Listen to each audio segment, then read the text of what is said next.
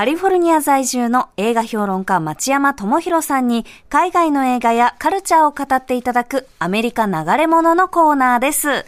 町山さんはい、町山です。よろしくお願いします。よろしくお願いします。えー先週は人里離れた雪山の山荘で起きた転落死をめぐる物語を書いた落下の解剖学ご紹介いただきまして、うん。えー私、石山もデカミちゃんゃんもも、えー見てまいりました。はいははい。どうでした？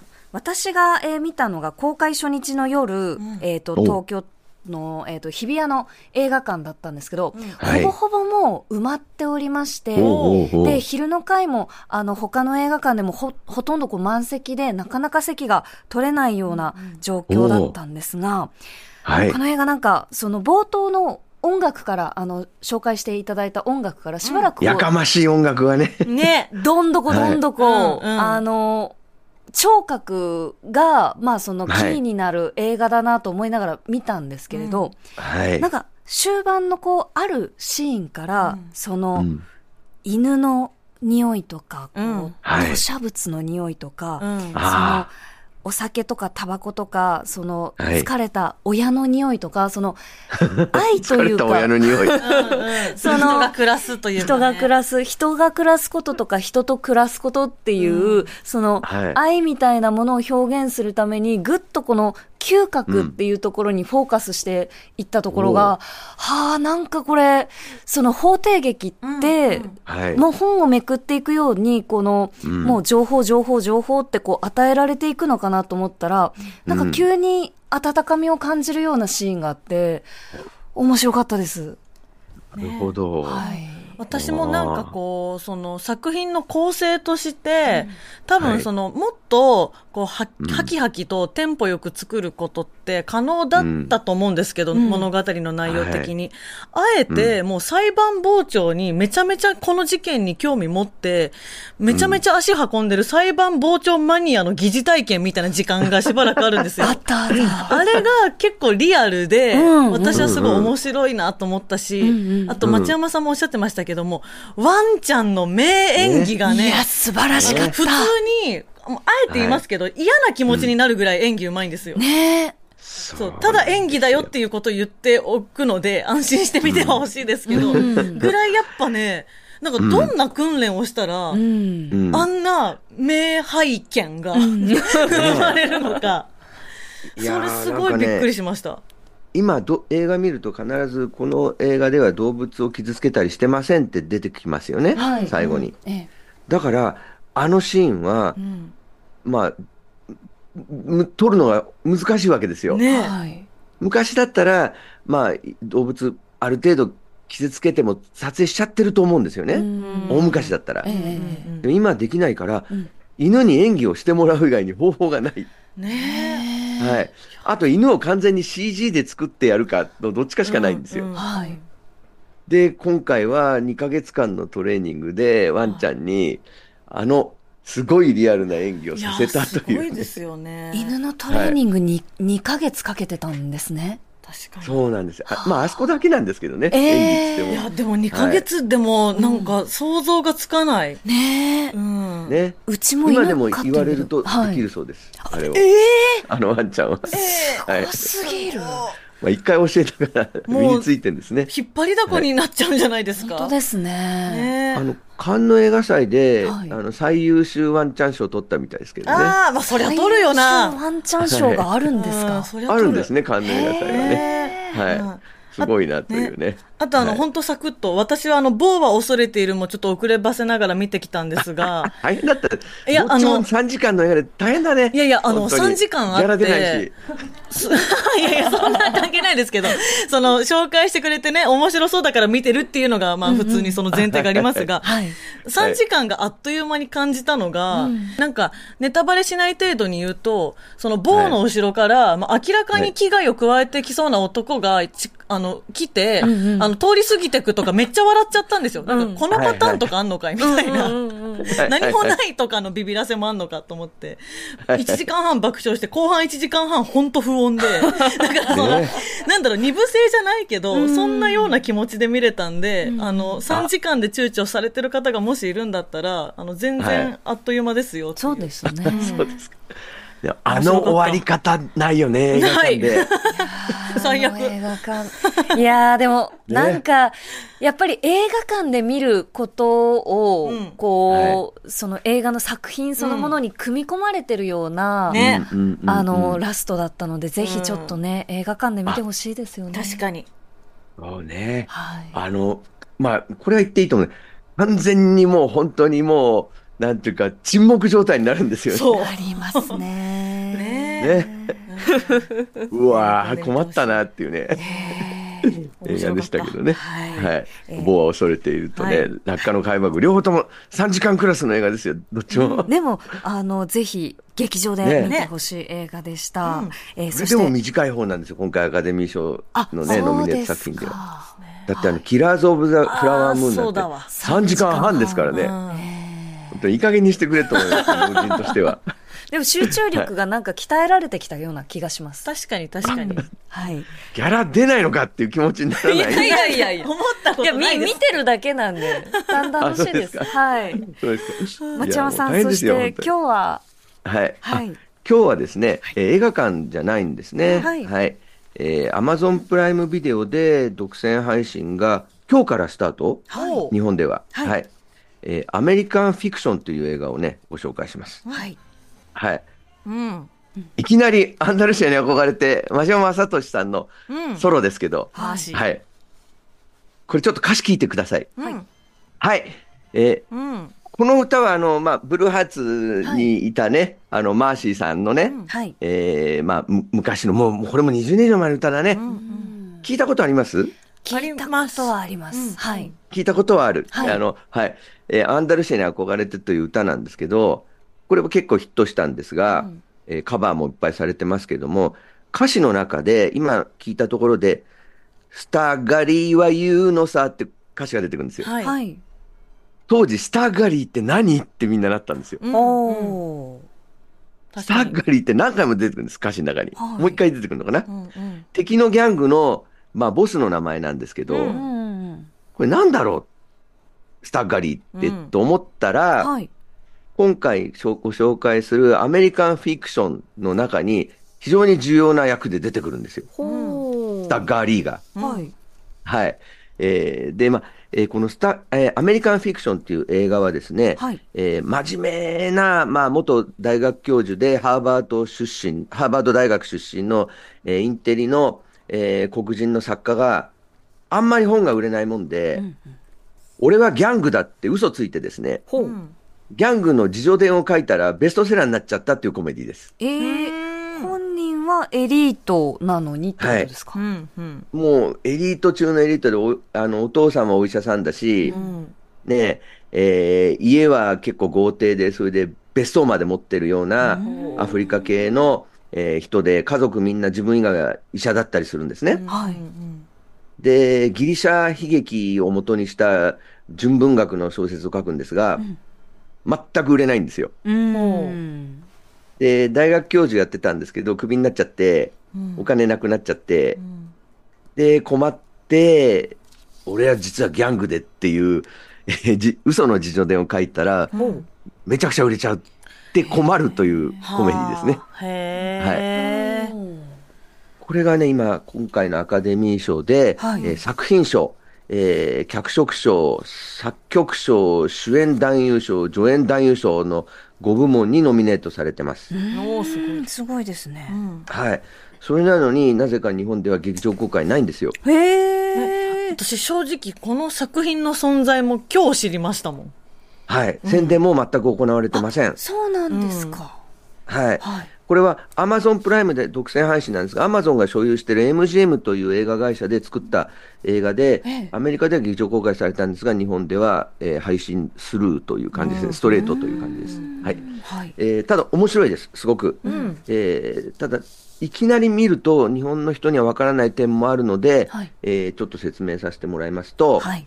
えーまず、アメリカンフィクションというタイトルは、フィクションというのは小説ですね。はいうんで、えーもう一つはフィクションというのは、それはフィクションだよっていう、なんていうか、作り話って意味があります。はい。うんその両方で、で、さらにこれは小説家なのに、えー自叙伝として、つまりノンフィクションとして、でっち上げの小説を売るっていう話なんで、うん。つまりね、フィクションをノンフィクションと売るとして売るという話なんで、その辺を引っ掛けたタイトルになってるんですが、はい。はい。えー主人公はね、えー、モンクというあだ名で呼ばれてる、さっき言ったハーバードでで、あの、お父さんがお医者さんで、えー大学教授やってた作家なんですけども、えーまずね、クビになっちゃうのがね、はい。学校の授業で、えーまあ、黒人を蔑視した言葉で差別用語で、NIGGA という言葉があるんですね。はい。はい。まあ、あの、コーヒーが苦いみたいな意味ね、感じのはい言葉があって、これは使っちゃいけない言葉なんですね。はい。黒人の人が黒人に対して言うのはいいんですけど、白人が言っちゃいけないんですよ。うん。でも彼は黒人なんで授業で使ったんですね。あの、小説の中に出てくるから。うんはい。だから白人の女性の生徒が、それは差別だって言って、彼、彼クビになっちゃうんですよ。えなんかねじれてる感じがありますね。ね、その文脈の中でもダメだったのか。うん。そう。そういうコメディなんですよ。はいうはい。ん。そういうね、差別とかそういったものに関してのね。はい。で、彼自身はその、まあ非常にもう豊かに育って、インインテリで、でも、やっぱり道端で手を挙げてタクシーを止めようとすると止まってくれないんですよ。うん彼がお金持ちなことなんかタクシー運転手知らないわけですよね。うんうんだからタクシーは、その、前を通り過ぎていくんですよ。うん。うん。っていう差別の現状についてのいろんな皮肉が描かれてる映画なんですね。はい。はい。これを演じてるのはね、ジェフリー・ライトさんっていう俳優さんで、ここでアカデミー賞にノミネートされてますけど、彼もお父さんが弁護士の人ですね。へえ。へご自身が。ね。はい。で、彼はね、あの、007、007シリーズで、えーずっとまあ、ジェームス・モンドの相棒みたいな CIA のですね、えースパイのフェリックス・ライターとかを演じてた人で、結構見ると、あ、いろんな映画に出てくるから、あの人だってわかると思いますけど、はい。ずっと脇役でやってきた人で、んえー今回堂々主演でアカデミー賞ノミネートされてますけど、はい。はい。で、彼がなんでそういう、なんか自分がギャングだっていう嘘小説を書くことにしたかっていうと、ブックフェアというところに行くんですよ。ブックフェア。これ、ブックフェアっていうのはね、はい日本、日本にはないのかな。うん。僕ね、昔アメリカで一冊だけ本出したことあるんですよ。ええ。20年ぐらい前なんですけど、はい。その時にもブックフェアにかけられていろいろあったんですが、アメリカって出版する前に本の印刷部数を決める前にまずブックフェアにかけるんですよ。うん。ブックフェアっていうのはその、えーまあ、書店とか、その、まあ、読書関係のメディアとかが集まるところなんですね。はい。そこで宣伝をかけて、マーケティングをかけて、それから部数を決定するんです。へ見本市みたいなことですか？ね。そうです。はい。で、だからその、あアメリカはそのベストセラーが出るときに、はい。いきなり、その、ベストセラーって書いたんですよ。おお、うんもう、発売したばっかりなのに。新刊なのにベストセラーが決まってるってことですか？あはい。でどうしてかっていうとええ、そのブックフェアでもって部数がた、その、そのなんていうか何十万部とか、先に決まってそれをするからなんです。はあ、もう見えてるからなんですね、先が。そう。はあ注文とかを最初に取ってあって、うんはい。まあ今は少し変わったんですけど、アマゾン中心になっちゃって書店がだいぶ潰れたんで、はい。前はそれだったんですよ。うーん。だベストセラー最初が決まってたりするんですよ。このブックフェアで決定するんですね。はい。で、そこに行くんですけど、そこで、まあ、すごい、まあ、ベストセラーにななる本が、まあ、宣伝されてるんですけど、うんそれがね、えー We is lives in the ghetto っていう英語タイトルの、うんまあ、日本語に訳すと、俺たちゲットーに住んでいるというタイトルの本なんですけど、うんこれ、英語のタイトルが文法がデタラメなんですよ。うんはい正しくは We live in the ghetto なんですけど、うんうん We is lives ってもうめちゃくちゃなんですよ。うん。うんイズいらねえっていうね。うんええ、ええ。で、なぜそういうタイトルかっていうと、これは教養のない黒人のデタラメ文法のタイトルなんですね。うはい。それもまた差別的でしょ？そうですね、ねだいぶねね。ところがこれを書いてるのは黒人女性の作家なんですよ。あほうんうんで、私は、その、えー黒人の貧しい人たちのね、生活があまりにも、えーまあ、知られてないので、それを書こうと思ったって宣伝をしてるんですよ。うんええところがその女性作家は、一流大学を出て一流出版社で働いてたエリートなんですよ。あら、あー皮肉な。ねえねうんこれ実話なんですよ。え。ええ。なんかやだな。そう、なんかなっていううね。んこれね、2009年に日本でも公開された映画で、プレシャスという映画があって。あの、すごく黒人の肥満のその少女が、その、まあ、父親にレイプされたりとかね、母親に虐待されたりして、で、貧しくて字も読めないんですけど、字が読めるようになって、ある、その、えーまあ、先生の教えで、で、そのひどい境遇から脱出するために母親と対決するっていう映画だったんですね。はい。これも結構アカデミー賞にあ主演女優賞候補かなんかなってた映画なんですが、はい。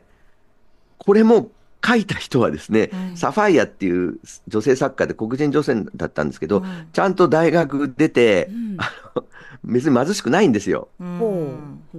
ただ貧しい人たちのことを研究して書いた小説だったんで、当時も問題になったんですよ。うん。それはリアルなのかどうかってことで、そう。で、それはだ一種のなんていうか貧しい黒人を、まあ、商売のネタにしたんじゃないかとうん。いう批判を受けたことがあったんですけど、それをモデルにしてんですね、この話は。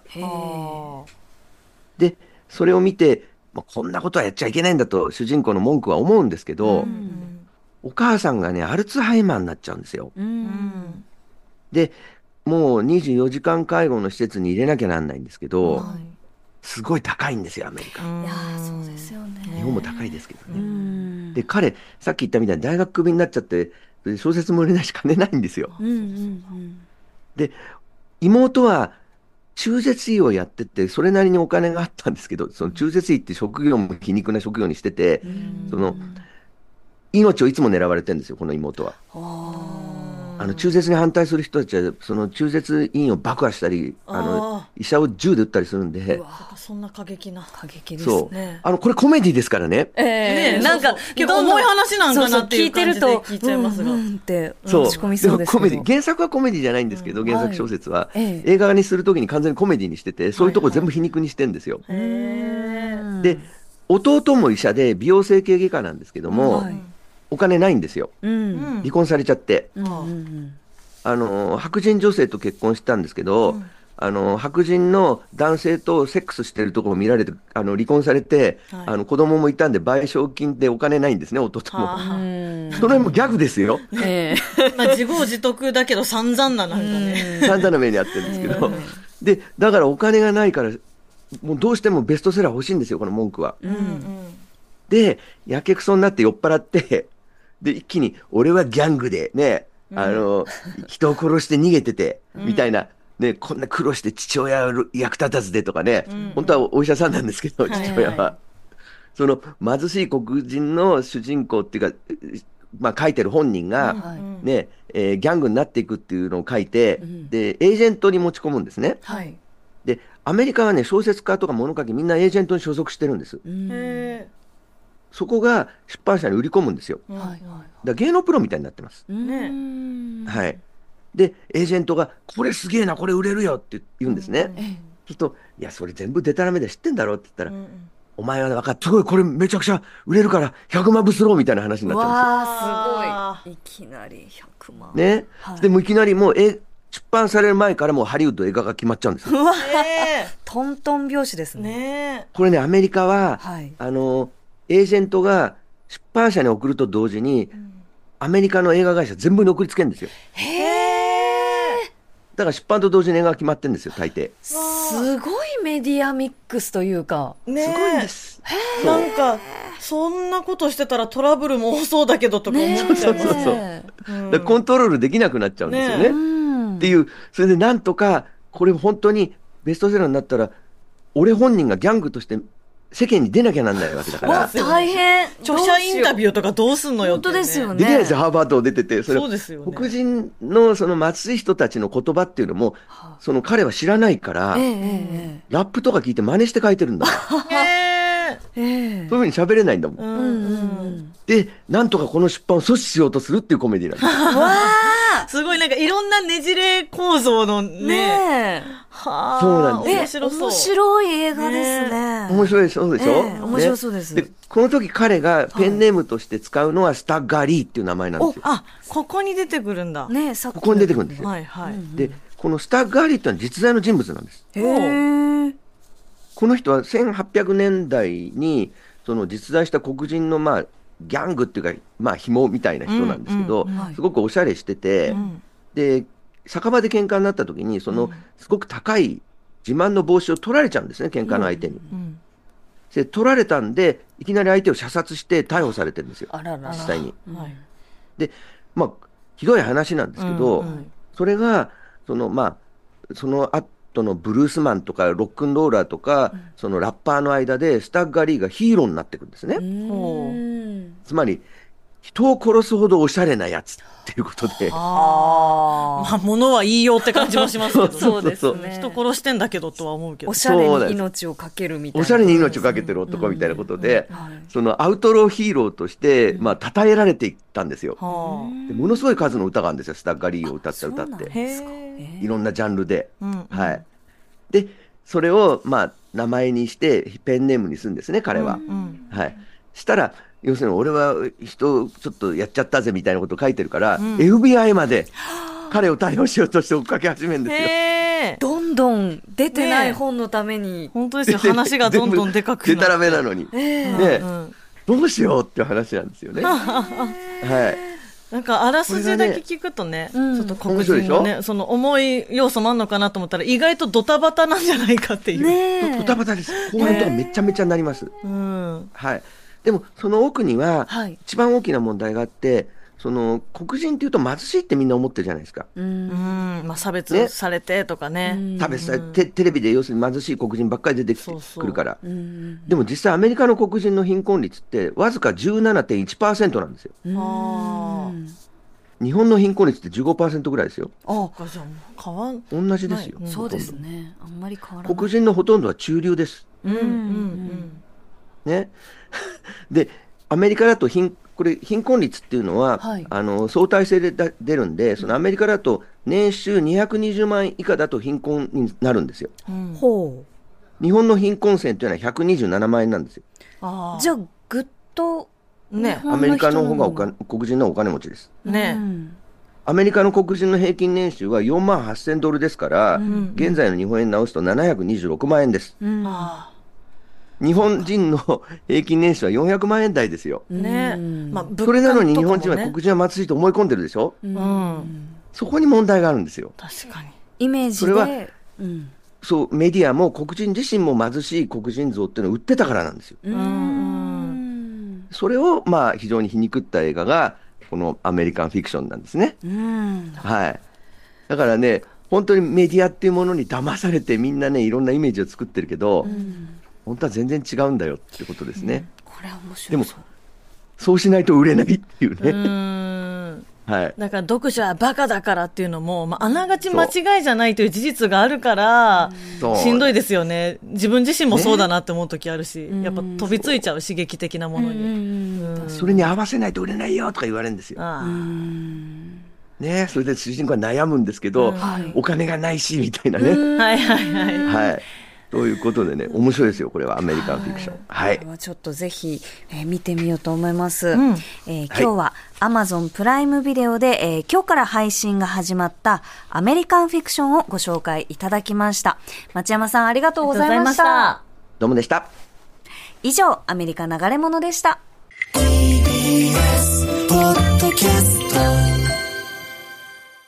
もっとプールのスポットライト誰一人取り残さない社会をキーワードにゲストをお招きしながら勉強するやつ。みんなで考えてゆこう。スポットライト。毎週日曜夜11時配信スタート